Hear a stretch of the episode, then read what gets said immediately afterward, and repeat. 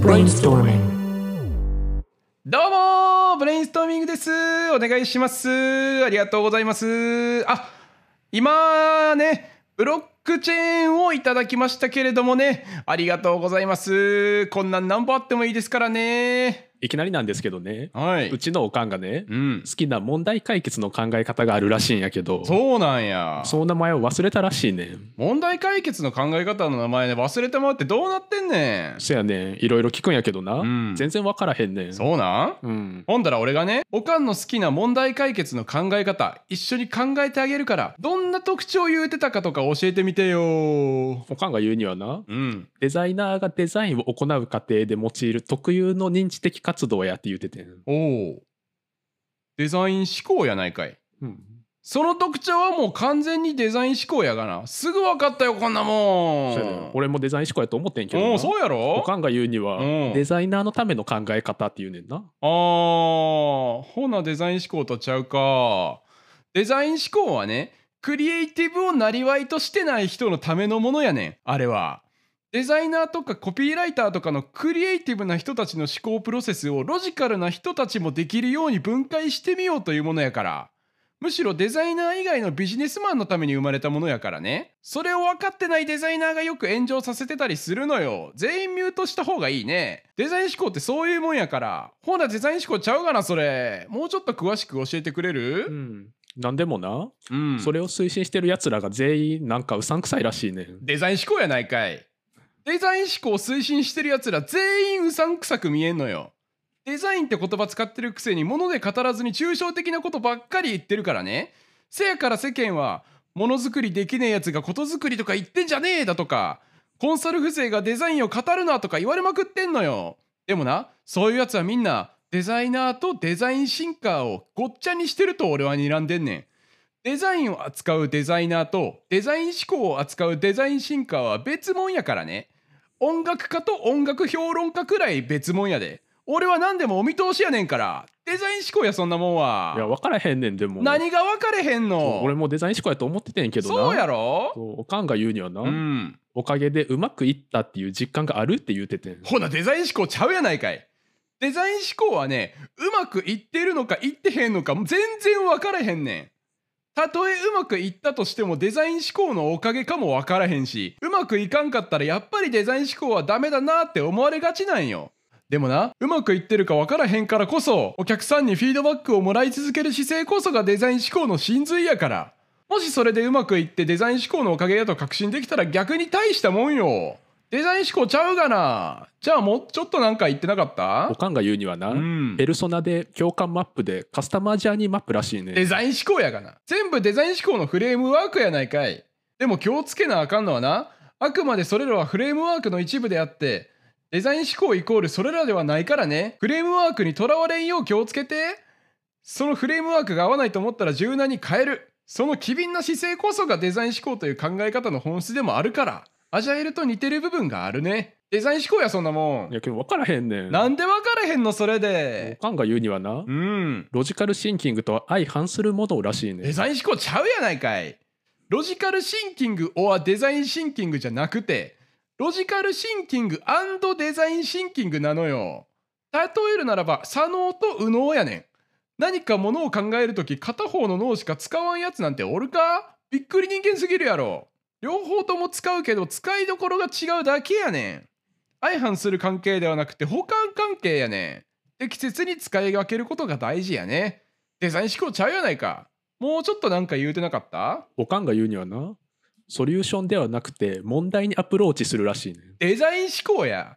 あれは画期的なアイデアを思いつくことを目指すんじゃなくて画期的な目の付けどころを探るものやから課題解決の方法ではなく課題設定で差別化すんねん。アメリカのヒューストン空港の例が有名な話やヒューストン空港の荷物受け取り所で待ち時間が長すぎるって乗客からのクレームに対して経営コンサルティングファームはスタッフを増員することで20%近く待ち時間を減らすことに成功したんや。でもなんと乗客からのクレームは一切減らんかった。そこで次にデザインファームに問題解決を依頼したところ待ってる時間が実際長いことが問題ではなくて待っていると感じる時間が長いことが問題やと睨んで飛行機を降りてから荷物受け取り所までの道をあえてめちゃめちゃ遠回りさせることにしたんや。そうするとな人は実際の待ってる時間は同じはずなのに手荷物受け取りのために待ってると感じる時間は短くなったからクレームはゼロになったらしいで。デザイン思考を使って問題にアプローチしたいい例やね。そんなんデザイン思考やん絶対。分からへんねんでも。なんで分からへんのこれで。俺もデザイン思考や思ってんけどな。そうやろ？おかんが言うにはお客さんの要望を忠実に再現して提供するって言うてんねん。ほなデザイン思考ちゃうやないかい。デザイン思考はねお客さんの声はちゃんと聞きつつもその奥に潜む本当のニーズを捉えるのよ自動車メーカーのフォードモーターの創業者もなまだ馬車が主流だった世の中に自動車を浸透させたことについてもし人々に何が欲しいかを聞いたならば彼らはもっと速い馬と答えただろうと言ったらしいで。人間は現時点の技術の拡張しか求めへんねや。せやからお客さんの声を鵜呑みにするのはイノベーションを起こす上では絶対やったらあかんことやで。そうでないと日本のテレビのリモコンみたいにやたら機能は多い継ぎはぎのサービスが出来上がってしまうからね。絶対デザイン思考ちゃうがな。もうちょっとなんか言うてなかった？おかんが言うにはな。うん。全然机におらんらしいねん。デザイン思考やがな。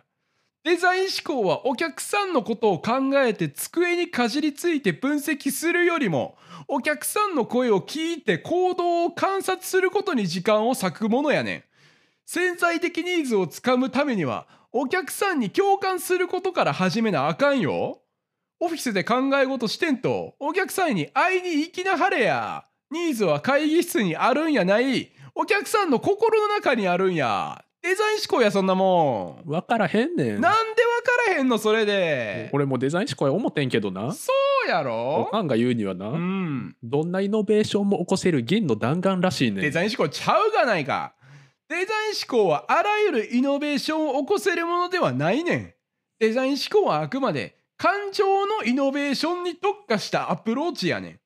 人間の人間っぽいところにフォーカスしたイノベーションを起こすものであってテクノロジードリブンのイノベーションとかビジネスモデルドリブンのイノベーションには全く意味がないのよ。